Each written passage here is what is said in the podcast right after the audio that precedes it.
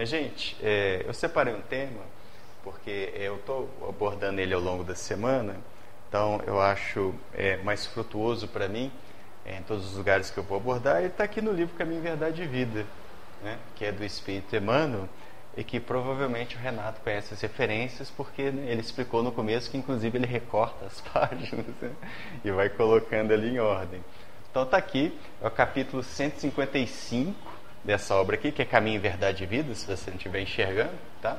É um dos livros, é, vamos dizer assim, da, da parte antiga da produção do Chico Xavier, onde ele fechou mensagens pequenas, e em cada uma dessas mensagens é, o Emmanuel toma como motivação um verso do, dos evangelhos, é, que, que são a narrativa da vida de Jesus, historicamente foram legadas para nós. Então é isso que ele faz nesse livro aqui. São páginas curtas, então são, são duas páginas, até para ser honesto.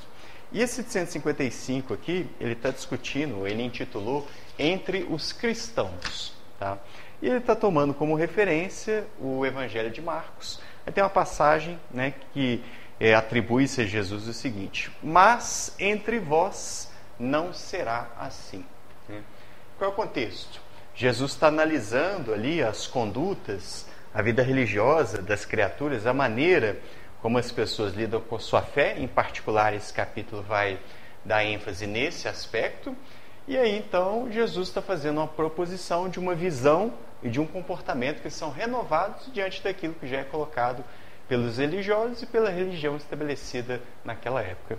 Tudo bem, meu caro? Quanto tempo não te vejo? Jesus está mais uma vez fazendo uma proposição de é, um novo modo de olhar e de se comportar diante de uma questão que é velha, por assim dizer, que é o nosso exercício da fé. Basicamente, é, a ênfase que Emmanuel vai dar, a interpretação, a argumentação que ele vai usar aqui, vai nesse sentido. Lembrando, minha gente, que quando ele diz assim, mas entre vós não é assim, né? Então, como é que é entre os cristãos, né? Ah, lembrando que a proposta espírita não é uma proposta normativa, no sentido assim, a gente vai fixar regras, ideais de comportamento, e aí eu vou ser espírita ou não se obedecer assim, piamente essas regras. Não é assim que a coisa funciona, senão a gente cai em extremos. O que eu quero dizer com isso? Né? Nós somos espíritos antes de sermos espíritas. E na nossa fase evolutiva, as contradições são muito fortes no nosso comportamento, entre comportamento e atitude, entre atitudes e por aí vai. Ainda é distintivo nosso. Por que, que eu digo isso? Para que a gente não tome essa reflexão de hoje na ideia de, ah, mas então como é que é entre os cristãos? No sentido de tudo ou nada, sabe isso? Ou é assim, ou é no plano, ou é na versão ideal, na versão superlativa da coisa, ou não é. Porque comportamento humano, nós não somos assim. Tem hora que a gente é e não é ao mesmo tempo. Já repararam isso? A gente esquenta e esfria ao mesmo tempo, usando linguagem bíblica. Eles adoram essa coisa de, de calor, né? A gente é assim. A gente está nessa fase. Tem coisas que a gente é bem decidido, tem outras coisas que não, a gente é vacilante. Então a gente é meio que motor de geladeira, algumas coisas. Tem, dá aquele arranque e tal, funciona, aí para um pouco. Depois funciona de novo. Na nossa fase evolutiva é assim. Então todas as vezes que a gente vai pensar dentro da instância espírita a respeito de comportamentos, desenvolvimento das virtudes, melhoramento de uma forma geral, a gente deve levar em consideração a realidade onde nós estamos.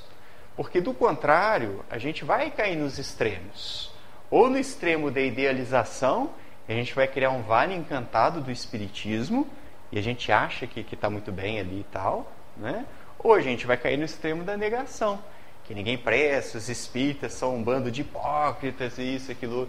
Os espíritas, nós somos pessoas, pessoas que estamos a caminho.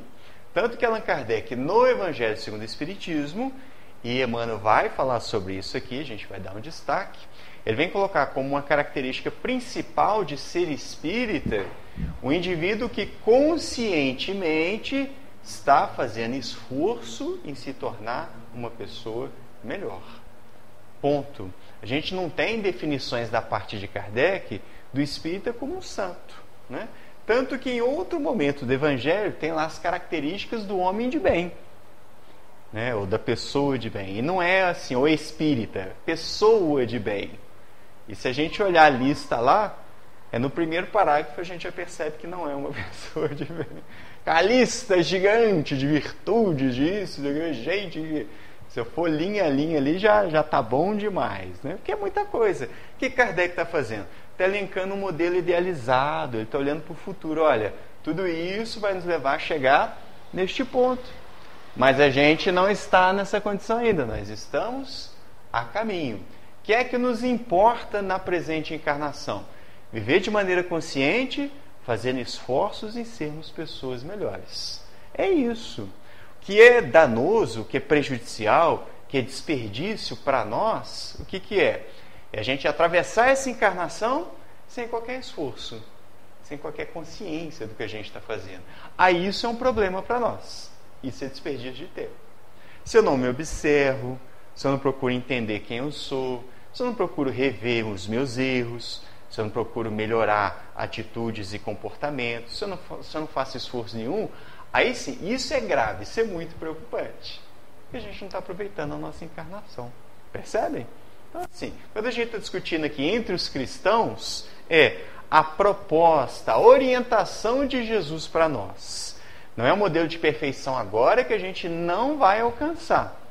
Senão a gente faria dessa ocasião uma escola de santidade Número de aprovados, só o Renato, né? porque o resto de nós estaríamos reprovados. Você vê que eu estou dando bastante ênfase para você hoje. É saudade, né, gente? Minha gente, fique à vontade para conversar comigo. Nós estamos em pequeno número de encarnados, tá legal? Pergunta, comenta, enfim, discorda de mim, fica à vontade que a gente aprende muito em Espiritismo assim. Então, Emmanuel parte dessa frase atribuída a Jesus. Tá? Mas entre vós não será assim. E tem algumas reflexões que ele vem fazer que são importantes para nós. Boa noite. Sejam bem-vindos. Fique à vontade. Ah, Emmanuel começa fazendo algumas considerações a respeito de como era a, a vivência da fé do pessoal assim, mais antigo ali na época dele que eu acho curioso é o seguinte: um dos dilemas da evolução humana. As críticas que Jesus fez na época dele continuam pertinentes. Assim. Elas não perderam a validade ainda, infelizmente. Alguns problemas que ele percebe lá do exercício, da vivência da fé, são problemas comuns nos dias de hoje. Questão da hipocrisia, que a gente citou antes. Jesus condena enfaticamente, repetidas vezes, a hipocrisia. Pode reparar. Se alguma coisa que ele é enérgico, é hipocrisia. Essa condenação ela está ultrapassada? Infelizmente não. Tá longe disso, está atualíssima. Né? Então, quando ele chama a atenção aqui das vivências da fé, ele está falando da mesma forma. Então, ele está lembrando que esses crentes ofereciam sacrifícios pela felicidade de Deus, que é o caso ali do monoteísmo judaico, né? mas dos deuses, no universo mais, mais amplo ali de crenças. Ele vai erigir templos, vai homenagear vai fazer isso, aquilo outro em favor desses deuses. A proposta de Jesus ela é diferente nesse sentido.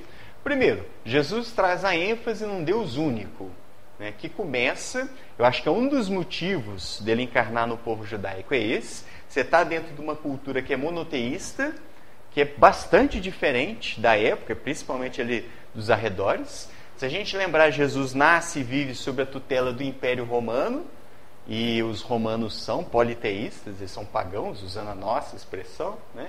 Expressam vários deuses. Os judeus não, já está ali bem consolidada essa ideia do Deus único. Então Jesus já está encarnando num contexto onde tem um, um caldo cultural que favorece o que ele quer dizer, que é partir de um Deus único. Tá. Mas agora a gente precisa discutir como é que é esse Deus único.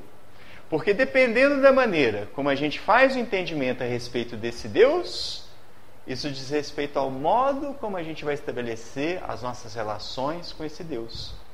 E a maneira como a gente vai interpretar, inclusivemente, a justiça divina, que foi uma página lida aqui é, de princípio para as nossas reflexões.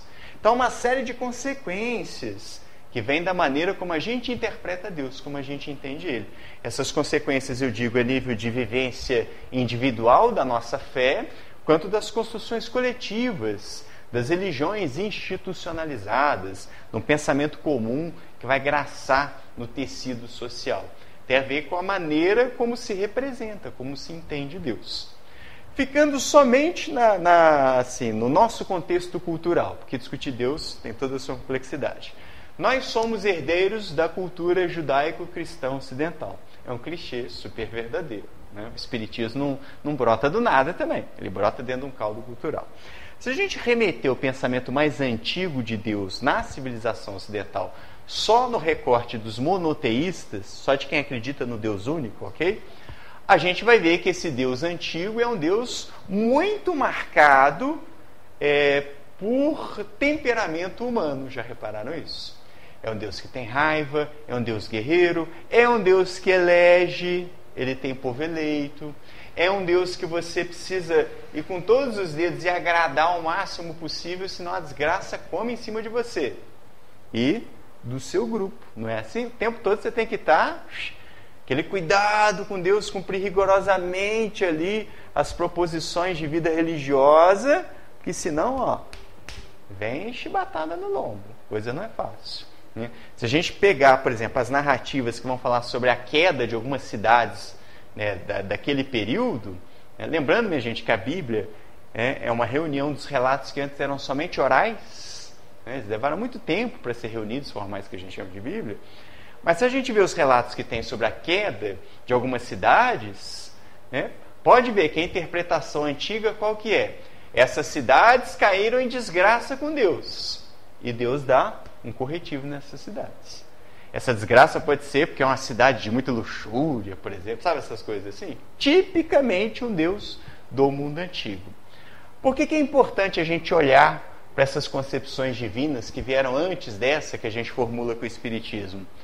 Porque isso até hoje marca a nossa cultura. Porque a gente ainda vive num ambiente religioso, e no Brasil isso é muito forte, onde a expressão da fé é muito marcada pelo medo e pela culpa. E se a gente entende as origens disso, entender de onde surgiu, ajuda a gente a lidar com isso agora, questionar, fazer uma análise crítica e a gente se propor um passo adiante. Que afinal de contas estamos aqui para progredir. Mas sabemos que, do ponto de vista espiritual, o progresso ele vai etapa a etapa. Muitas vezes a gente fica agarrado em certas concepções a gente precisa uma encarnação ou outra, assim, mais forte, com algumas experiências, para dar uma sacudida. Tá? Mas a gente ainda é muito marcado nas nossas expressões de fé pelo medo e pela culpa, que vão ser renovados dessa tradição antiga de um Deus guerreiro, um Deus que tem que fazer sacrifícios. Os cristianismos, ao longo aí do que a gente chama de Idade Média, eles acabaram remodelando um Deus, mas que permaneceu com essas características. Então, substituíram aqueles sacrifícios antigos como expressão de fé. Então, eu vou mostrar que eu acredito em Deus. Gente, um exemplo de fé lá no, no Antigo Testamento.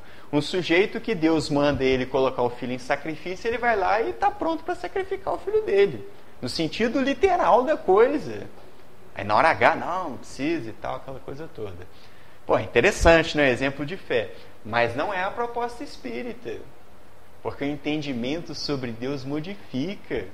O nosso Deus não é um Deus que vai exigir um absurdo desse da nossa parte, a título de expressão de fé. E a gente diz isso com todo respeito a um pensamento que foi produzido naquela época, que atendia a mentalidade daquela época. Mas a gente tem que avançar, a gente tem que progredir, tem que mudar a maneira como a gente se relaciona com Deus. Então, se a gente buscar os deuses, a maneira como lidava com Deus na antiguidade, e a maneira como historicamente os cristianismos foram construindo essa relação, a gente vê que é uma relação muito de temor em relação a Deus. Aliás, essa é uma expressão e eu acho que ela ainda é comum. Talvez você tenha sido criado escutando isso, talvez você tenha criado outras pessoas dizendo isso, mas é interessante analisar as nossas frases, as nossas expressões, para perceber o nosso caldo cultural, as ideias que a gente expressa com isso. Talvez você tenha ouvido falar isso, a gente tem que ser temente a Deus. Já escutou isso na sua vida? Não é interessante? A gente fica por que, eu vou ter medo de Deus? Sim, qual, é o motivo de ter medo dele? Ah, porque se eu não tiver medo, vai acontecer isso. Quer dizer, opa, medo e culpa, repararam? Sempre andando juntas, sempre construindo essa concepção a respeito de Deus. Então eu tenho que temer a Deus, porque se eu não mostrar esse temor a Ele, vem chibatada no lombo. E aí eu vou sofrer as consequências disso. É blasfêmia e por aí vai. A gente se acostumou com essa mentalidade. Qual é a questão então para nós que somos espíritas? Se a gente fica com isso muito arraigado em nós, a gente pode estar na doutrina espírita, mas ainda com velhos hábitos na nossa fé. Então eu posso tirar Deus, por exemplo, desse temor. Tá, então esquece Deus, que Deus é até um tanto abstrato, se parar para pensar. Né? Mas eu posso colocar os espíritos no lugar. Entendem o que eu quero dizer? Antigamente eu fazia lá as negociações, sacrifícios, negociações e promessas com a divindade. Se eu mantenho essa mentalidade comigo, muito embora na doutrina espírita, sai Deus, entra os espíritos. Eu vou negociar, prometer e trocar com os espíritos. Entendem o que eu quero dizer? É uma substituição. Mas o comportamento de base permanece. Só que ele não é o mais saudável. A doutrina espírita vai dizer: olha, a gente pode mais. A gente pode estabelecer uma relação mais saudável com os espíritos e com o próprio Deus. Então a gente tem que ir nesse ponto. Emmanuel até vai comentar sobre isso. Essa ideia de sacrifício, minha gente. Para a doutrina espírita, qualquer sacrifício externo, ele é desnecessário. Tá legal? Não há necessidade nenhuma de praticá-los para agradar a Deus. Porque o Deus da doutrina espírita não é marcado pelo temperamento humano. Gente, Deus não fica irritado com a gente. Deus não fica aborrecido com a gente. Deus não tem raiva de nós. São emoções humanas que a gente atribui a Ele na tentativa de entender aquilo que nos transcende. É difícil mesmo. O raciocínio não dá conta por completo. A gente sabe disso. Mas tem algumas posições que a gente pode marcar e que são importantes para a gente mudar a nossa relação com Deus. Porque entre os cristãos a gente pode fazer diferente. Essa ideia de Jesus. Reparem, assim, mais uma vez, na sabedoria desse sujeito Jesus. Né? O que a gente sabe dele são é, escritos por outras pessoas, que aí hoje em dia a gente chama de evangelhos e a gente sabe que tem muito mais do que os quatro que estão ali reunidos, essa coisa toda. Mas isso é outra história, a gente não vai discutir isso hoje. Tá. Mas parece que há um consenso numa das passagens assim. Jesus muda a nossa relação com Deus, inclusive na maneira de se dirigir a Ele. Já repararam isso? não é mais o Senhor Deus dos exércitos, guerreiro, poderoso. A ênfase não está nesse aspecto assim de, da imposição, do exercício do poder de Deus sobre nós, inflexível até. A ênfase está em quê? Numa relação paternal. Tanto que Jesus, o tempo todo, chama Deus de Pai. Nosso Pai que está nos céus. Pelo menos é assim que está traduzido para nós. Né? Mas imagino que seja algo parecido lá no aramaico, que foi a língua que Jesus é, se utilizou. Então ele está usando a expressão de paternidade, mas uma boa paternidade. A tal ponto, eu não lembro com precisão, quem tiver com a memória boa, por favor, me ajude, mas tem uma passagem lá que Jesus faz até essa comparação. Se um filho pede a um pai aqui da terra é, pão, ele não lhe dá pedra. Se ele pedir peixe, ele não vai lhe dar cobra. Que dirá então o Pai do céu, que tem muito mais capacidade. Estou tá? lembrando por alto da passagem, ok? Recomendo a você que olhe direitinho como é que está registrado lá. Mas essa ideia, olha só a intenção de Jesus. Ele está comparando o exercício da paternidade exercida por nós, que é cercada de cuidado, de bem-querer. Quer dizer, olha, se a gente é capaz de fazer isso, imagina o Pai do céu muito mais. Então ele desloca o entendimento. A própria oração dominical. Está falando igual um católico agora, você viu, né? É, o Pai Nosso começa com a expressão: como é que eu me dirijo a Deus? Olha como que Jesus ensina. Pai nosso que estais nos céus. Olha a mudança de relação.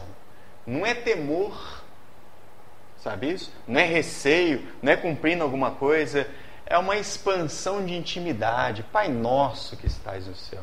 Ainda tem esse âmbito da fraternidade. É pai é de todo mundo. Olha a mensagem, minha gente. Não é pai de povo eleito, não tem preferência, não tem distinção. Nosso. E quando Jesus fala nosso, ele fala nós, todo mundo de fato. Né? Porque a centralidade do discurso e da, da vivência de Jesus é amar ao próximo. Mas quem é o próximo para Jesus? Toda e qualquer pessoa. Assim. A mensagem de Jesus é a mensagem universal. E ele viveu isso de fato.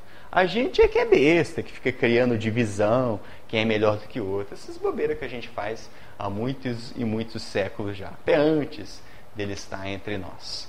Então, Pai Nosso, olha a diferença, expansão de intimidade. Eu costumo brincar, inclusive, dizendo o seguinte: Jesus chamou Deus de Pai porque na sociedade que ele estava não tinha como fazer uma referência familiar se não fosse pelo homem. Mas eu brinco, e, gente, isso aqui é gabrielismo, ok? Se Jesus estivesse hoje entre nós, ele, ele ia dizer assim: Mãe nossa que estás nos céus. Isso é só assim, a gente provocando um pouco filosoficamente, tá? Deus não é menino nem menina, obviamente, né? São palavras que a gente usa para fazer uma referência a ele. Porque a gente foi gerado no útero, aspas, aspas, aspas, aspas, aspas, no útero de Deus. Percebem o que eu quero dizer? A gente é fruto do cuidado, do amor de Deus. Opa, então a nossa visão muda. Eu sou filho de um pai que é soberanamente justo e bom, que me ama incondicionalmente. Amor incondicional não existe entre nós. Existe um amor que se doa sim. E a gente tem vários exemplos, amores incríveis. Parte disso a gente é capaz de fazer, por exemplo, na mater paternidade. Mas amor incondicional, né, é, Deus exerce por nós. Você pode ser o mais trevoso dos espíritos e tem um bocado aqui nesse planeta. Tem. Deus ama esse sujeito incondicionalmente. Ama. ama. Ponto. Ama. Não interessa o que ele vai. Deus ama ele. Ama tanto que lhe dá a oportunidade de ele levantar, retomar a trajetória, reparar o seu erro para ficar com a consciência tranquila. É a justiça divina. A justiça divina é a manifestação do amor dele também. Essas coisas estão entrosadas na ação divina. Mas peraí, se Deus é amor, a gente começa a mudar. Eu preciso fazer algum sacrifício, e voltamos, eu preciso fazer algum sacrifício para agradar a Deus? O entendimento da doutrina espírita? Não, nenhum. Eu preciso cumprir promessa, pagar promessas, essas coisas assim para agradar a Deus? Não, não precisa. Esse é o pensamento da doutrina espírita. Ah, mas eu quero fazer alguma coisa em benefício dos outros, que eu tive essa graça. Vai lá e faz. Quem está precisando são os outros. Deus não precisa de cesta básica. Deus não precisa que você rale os seus joelhos subindo escadarias. Deus não precisa que você canse o seu corpo de alguma forma, que você se proíba de comer qualquer coisa para agradá-lo. Gente, isso para Deus assim é indiferente. Por quê? Deus nos conhece na nossa intimidade. Mais importante que as nossas ações são as nossas intenções. No livro dos Espíritos isso vai aparecer com frequência. Deus julga mais a intenção do que a ação propriamente falando. Claro, o que está mobilizando a criatura a fazer o que ela faz? Ou a não fazer as coisas? São as intenções. Então a gente não precisa fazer nada disso para agradar a Deus, não precisa oferecer nada em troca para pedir as coisas para Ele. Isso mesmo, isso é doutrina espírita. Pede o que você acha que precisa para Ele. Pede à vontade. Não tem que oferecer nada em troca para Deus. Gente, Deus não precisa de nada do que a gente possa oferecer para Ele. Para para pensar nisso. Ah, eu vou oferecer um sacrifício assim assado. Qual é a utilidade para Deus? Para para pensar um pouco. Fé espírita, convida a razão, convida o raciocínio para nos auxiliar. Que diferença vai fazer para Deus? Você subiu as escadas ali de joelho, por exemplo. Se você andou sei quantos mil quilômetros, para Deus não faz diferença nenhuma. Às vezes as pessoas ficam espantadas com isso. Por quê? A gente está tão habituado ao longo dos séculos a lidar com Deus na base da troca, que quando o Espiritismo vem e diz assim: olha, isso aqui é a sua carta de alforria espiritual, vai ser livre na sua relação com Deus. Aí muitas vezes as pessoas se espantam, porque é tanto tempo acostumado numa relação ali que é de medo, que é de troca, que no primeiro momento vacila diante da possibilidade de liberdade. É como se fosse um, um passarinho engaiolado. Que aí um belo dia você abre a gaiola e voa, acabou essa fase de estar engaiolado. Aí vai ficar na dúvida, está tão acostumado a viver ali naqueles limites. Né? O Rubem Alves fala sobre isso. Aliás, ele é uma grande figura. Né? Os textos dele são maravilhosos. Ele fala que Deus nos deu asas e que as religiões criaram as gaiolas. ele faz assim uma análise, né, um deboche assim mais crítico e tal desse processo. Se a gente parar para pensar isso, não temos que oferecer nada para Deus em nenhum momento da nossa vida. Então, se você quer pedir alguma coisa para Deus, senta aí na prece, manda ver no seu pedido. De maneira simples e objetiva, conforme o próprio Jesus ensinou, conforme Kardec dá vários exemplos no Evangelho segundo o Espiritismo. Você está na dúvida se você acha que não sabe fazer prece, que você só acha, porque no fundo você sabe. Final do Evangelho segundo o Espiritismo, Kardec tem uma coletânea de prece espírita. Todo tipo de situação que você imaginar. Até para pedir conselho tem prece lá, você sabia disso? Ah. Só que Kardec sempre faz umas considerações antes da prece. Então, se você quiser pedir um conselho, ele propõe três perguntas lá antes de fazer a prece. Dá uma olhadinha lá que é bem interessante. Não tem que oferecer sacrifício nenhum. Tá?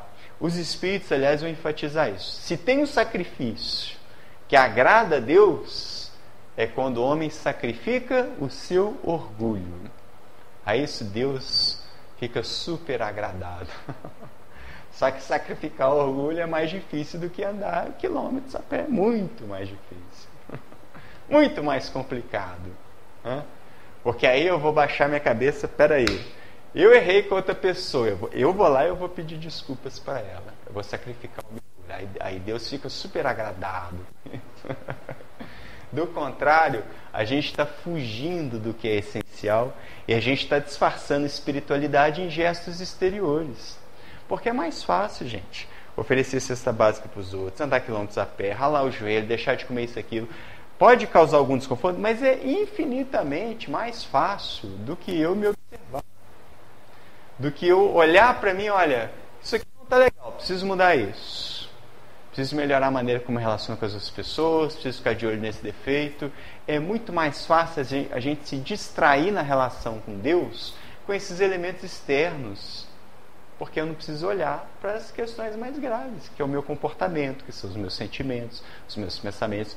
Isso dá mais trabalho, isso não tem aplauso dos outros, não tem testemunha na maioria das vezes, é um processo de consciência.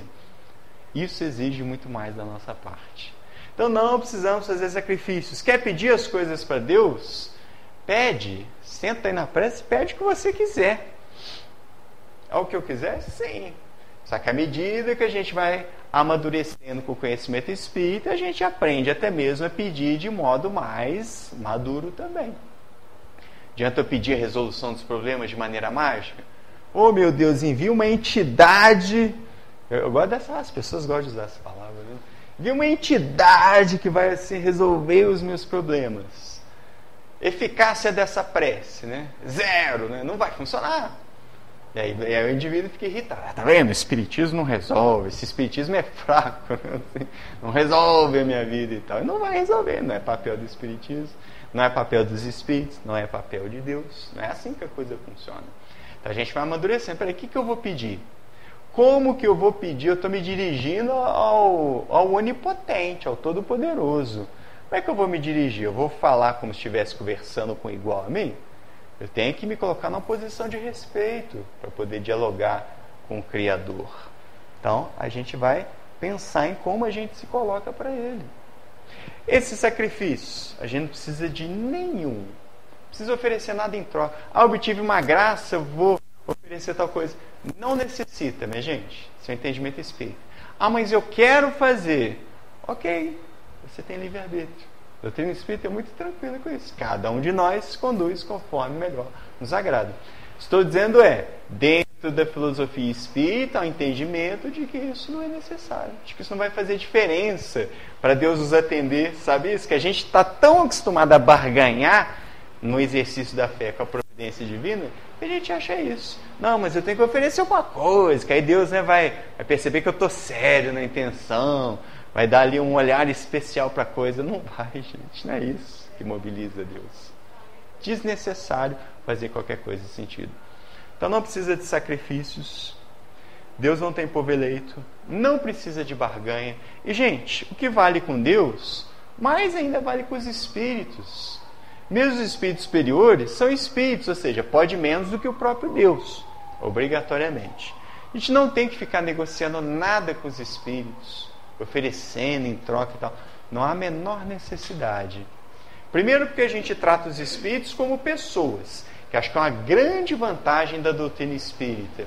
A gente não trata os espíritos como entidades sobrenaturais, com poderes especiais sobre nós.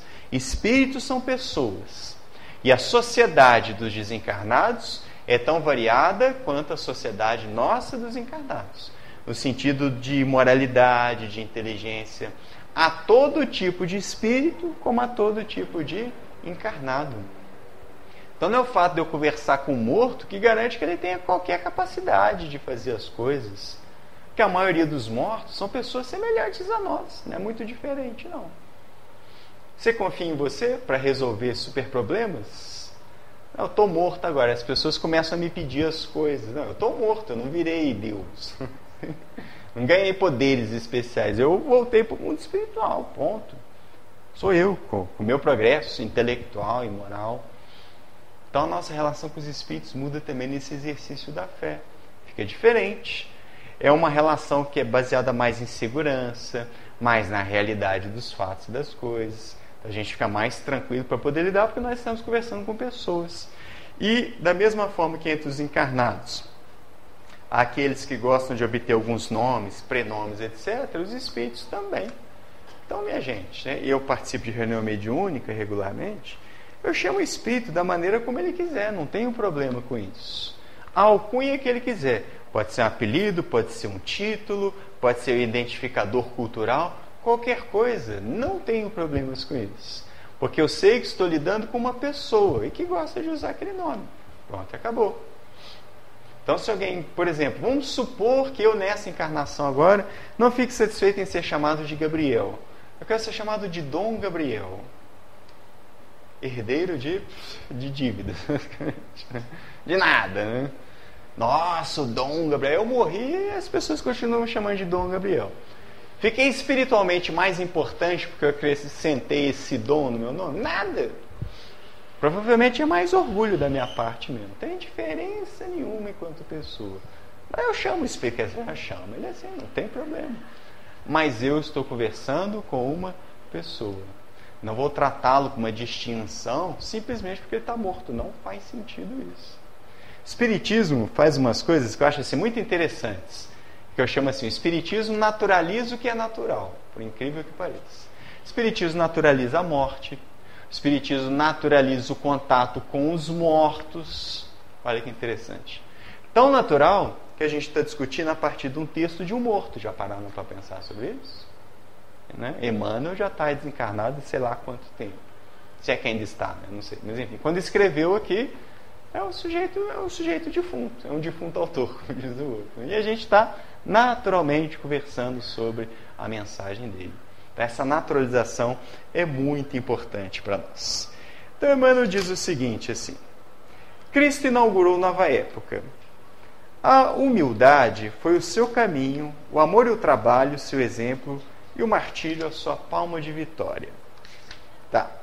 Deixou a compreensão de que entre os seus discípulos o princípio de fé jamais será o da conquista fácil de favores do céu, mas o de esforço ativo pela iluminação própria e pela execução dos desígnios de Deus, através das horas calmas ou tempestuosas da vida. Nossa relação com Deus, minha gente, ela vai acontecer no mesmo patamar em todos os momentos da nossa vida. É o convite da doutrina espírita, reforçando a proposta de Jesus. Né? Nas horas mais calmas ou nas horas mais complicadas, mesma relação com Deus. Claro que, muitas vezes, a lembrança de Deus vem com mais intensidade nas horas de tempestade ainda é hábito nosso. Mas não muda a maneira como ele lida com a gente. Ele vai estar disponível, vai nos ajudar, vai nos orientar através de vários mecanismos que a providência divina tem, mas sempre ao nosso lado, sempre participando de forma ativa das nossas vidas. E ele fala aqui de que entre os cristãos a fé não é para conquistar favores do céu, isso eu acho muito importante, gente. Né? Muito importante. Da mesma forma como a gente pode ficar barganhando com Deus, a gente também pode criar as ilusões de que a nossa vida não deveria ter algumas dificuldades, a gente seria favorecido por Deus ou pelos espíritos, sei lá, porque a gente é espírita, por exemplo. Muita atenção com isso, porque esse erro não é inédito. Vários outros religiosos já fizeram esse erro longo da história da humanidade, do Ocidente ao Oriente. Muito comum entre os religiosos. O fato de eu estar aderido a uma proposta de fé, no nosso caso, fé raciocinada do Espiritismo, não é um salvo-conduto de sofrimento na vida. Nós somos espíritos progredindo. O Espiritismo é uma ferramenta para nos ajudar nessa encarnação, que a gente agradece demais. Excelente ferramenta de espiritualização, se a gente soubesse utilizar. Mas não é um salvo-conduto de sofrimento. Sabe essa coisa assim? Nossa, mas o fulano é tão bonzinho, ele está sofrendo. A gente é espírita, a gente sabe o porquê. Tá bacana agora, nessa encarnação. Eu sei lá o que andou fazendo encarnação passada. Eu tenho algumas ideias do que eu já fiz aí, mas não, não me orgulho nada disso. Né? Vida que segue, eu estou nessa encarnação agora, tentando fazer pelo menos menos bobagem do que eu fiz nas outras. O fato de eu ser espírita não é salvo-conduto. Nossa, fulano é espírita e frequenta a mocidade, agora está na mediúnica e faz isso e aquilo, e aí vem um sofrimento desse. A pessoa fica indignada, mas por quê? Por que, que o fato de ser espírita nos deveria retirar as dificuldades do mundo? Porque o fato de ser espírita nos transformaria em sujeitos privilegiados diante do sofrimento do planeta de provas e expiações. Isso é uma ilusão, gente. A gente tem que tomar muito cuidado. Porque a gente vai sendo tomado por ela, sabe isso? estou fazendo tudo correto e tal, a gente vai sofrer. Se a gente fosse espírito bom, não estava encarnado nesse planeta. é muito direto isso. Não precisava encarnar no planeta Terra. Atravessar a pandemia de coronavírus, sabe isso? E é terremoto, é isso, aquilo outro. Se fosse espírito você não estava encarnando aqui. Tirando os que são missionários. Não sei, né? Quem é missionário? Fora isso, gente, a gente é tudo farinha do mesmo saco espiritual. Então, sem essa bobeira de achar que pelo fato de ser espírita é diferenciado dos outros, sabe essa coisa assim? O fulano teve o privilégio de nascer em berço espírita. Para com essas coisas. Privilégio nenhum. São diferentes caminhos que a vida oferece para que a gente possa crescer espiritualmente. Espiritismo é mais um caminho bonito, bacana, mas não é único, não é exclusivo, não é o melhor. É o melhor para mim que estou aqui. Aí eu preciso de espiritismo. Ótimo para mim. Para outras pessoas são outros caminhos são melhores para elas. Atenção com isso. Não tem favor do céu porque a gente é espírita. Não tem favor da espiritualidade, sabe essa coisa assim? Gente, isso é carteirada espírita. assim. Ah, eu vou fazer tal coisa, mas comigo funciona porque eu sou espírita. Oh, nossa, né? Parabéns. Diferença nenhuma. Você é uma pessoa. Ponto. Você é um espírito evoluindo, progredindo, vivendo as suas experiências. Achar que vai ter favor do céu porque colou um rótulo de espírita é tolice. É uma arrogância injustificável. É só arrogância, mas não, não tem fundamento na realidade. Nós espíritas somos tão pessoas quanto as pessoas que a gente esbarra em todos os ambientes aí. Pode reparar, não tem nada muito diferente das outras pessoas. A gente tem que estar muito atento com esse discurso, sabe? Essa ideia de que você espírita, aquela coisa assim, de que a gente. Nós somos inteligentes, os outros crentes são burros, sabe essa coisa assim? Isso é de uma arrogância. A gente tem que tomar muito cuidado com essas coisas. E não achar que o fato de ser espírita a gente vai ter favor do céu. Aí eu frequento mediúnica, legal. Você vai ter problema de família do mesmo jeito, pode ter certeza.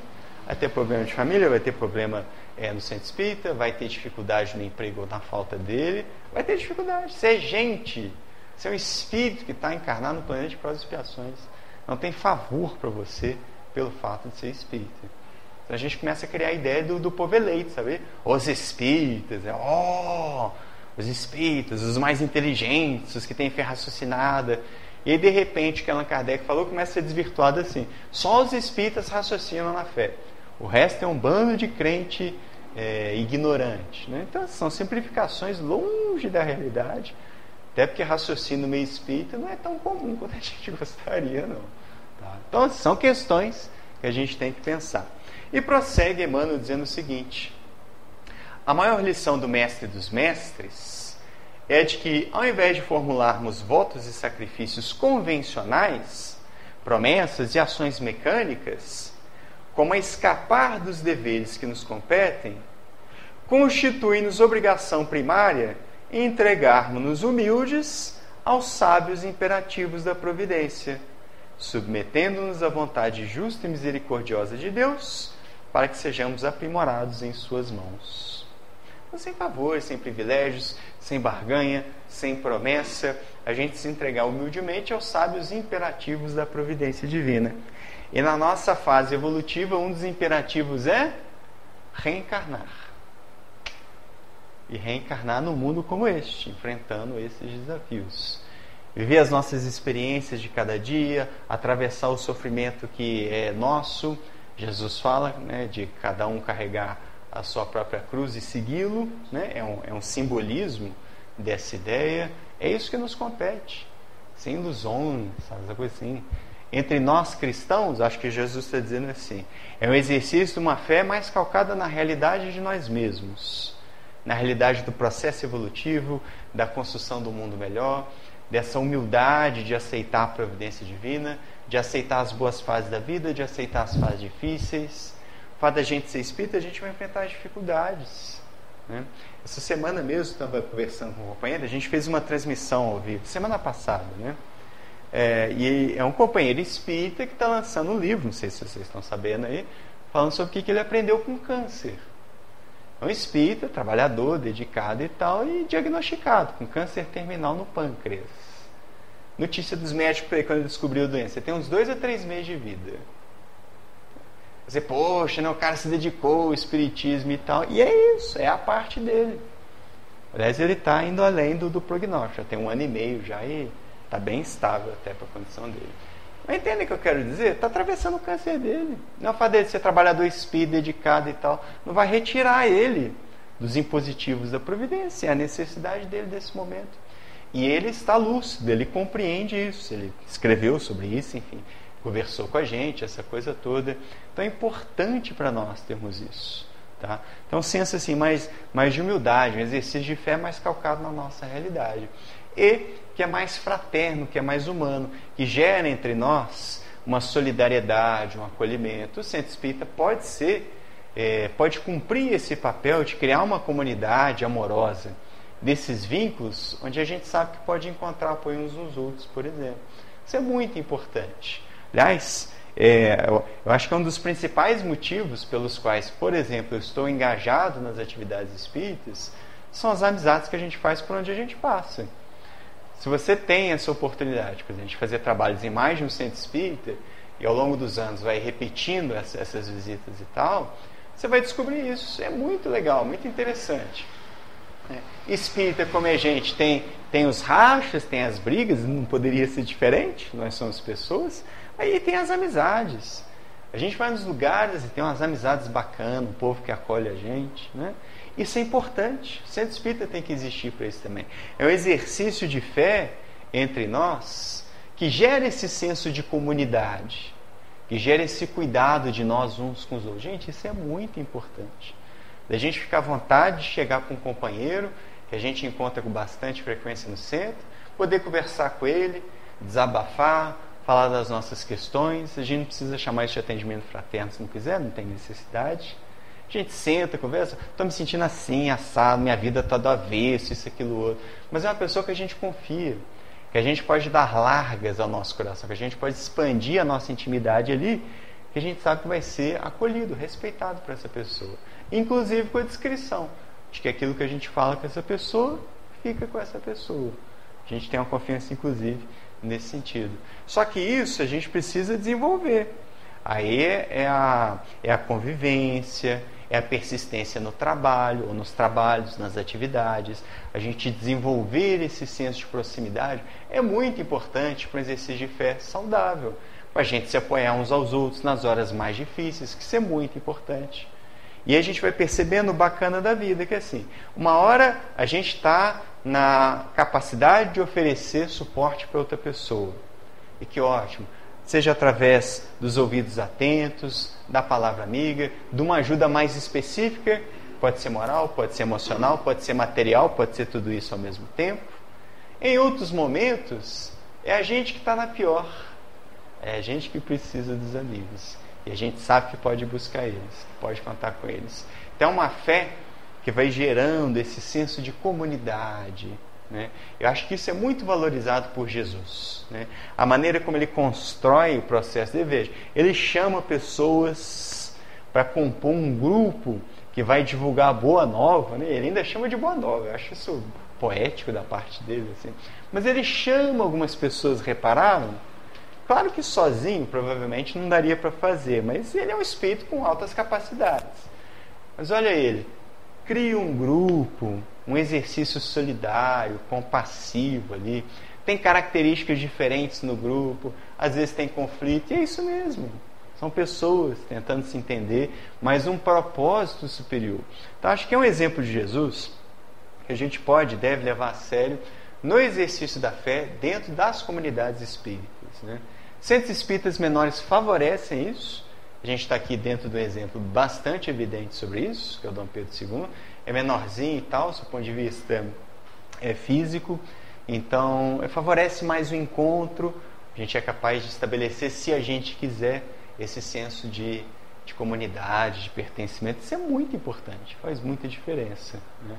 E somos espíritas, é gente que, que se agrega, que se apoia, que, que se coloca para frente uns aos outros e a gente cresce porque está em grupo, a gente cresce com os exemplos uns dos outros, a gente cresce fortalecido, amparado pelas outras pessoas. Isso é muito bonito. Né? Renato, no começo, é, perguntava para mim se você tinha vindo na mocidade aqui e tal. Né? Não frequentei a mocidade aqui de maneira assídua, né? mas era amigo do pessoal aqui e tal. Então, vinha com frequência, que eu estava no meio da, das mocidades espíritas de Juiz de Fora. E é um espaço muito legal, por exemplo, se constrói amizades, que também forma trabalhadores para o centro espírita. As pessoas crescem numa fase importante da encarnação, que é a juventude, encontrando uma boa referência no centro espírita. Assim, conheço muitas pessoas legais que passaram pela mocidade do Dom Pedro, por exemplo. E numa época que essas pessoas formavam um grupo bastante coeso, é, que, que viviam essa fé, essa partilha, sim, muito bonita que o Espiritismo é capaz de oferecer. A gente é capaz de construir esses ambientes, minha gente, se nós tivermos interesse. Né? Então, assim, acho que é uma dimensão da fé que é muito valorizada por Jesus. Uma dimensão coletiva, mas não coletivo da imposição, da obrigação, mas das coletividades, no sentido assim, a gente busca os grupos de afinidade e a gente busca viver essa fé, busca partilhar uns com os outros, criando um senso de família espiritual. Todos nós pertencemos a famílias espirituais é que a gente não se lembra muito quando a gente está encarnado. Mas tem os espíritos nos tutelando, a gente está ligado a essas famílias. Né? E parte dessa família está encarnada. E às vezes a gente esbarra no centro espírita, olha que coisa boa. Né? Parte desses espíritos aí, afins, de longas eras, a gente torna a se encontrar. Dessa vez para acertar mais do que errar, que talvez tenha sido a tônica das experiências anteriores. Mas é oportunidade renovada, é a bondade divina. São algumas reflexões, minha gente. É só o meu recorte a respeito desse capítulo. Ah, faço convite para vocês lerem. É o capítulo 155, aqui do Caminho, Verdade e Vida. É a maneira como eu interpretei, obviamente. É um, é um percurso, dentre vários tantos percursos interpretativos que são possíveis é, diante da leitura desse capítulo. Tá legal?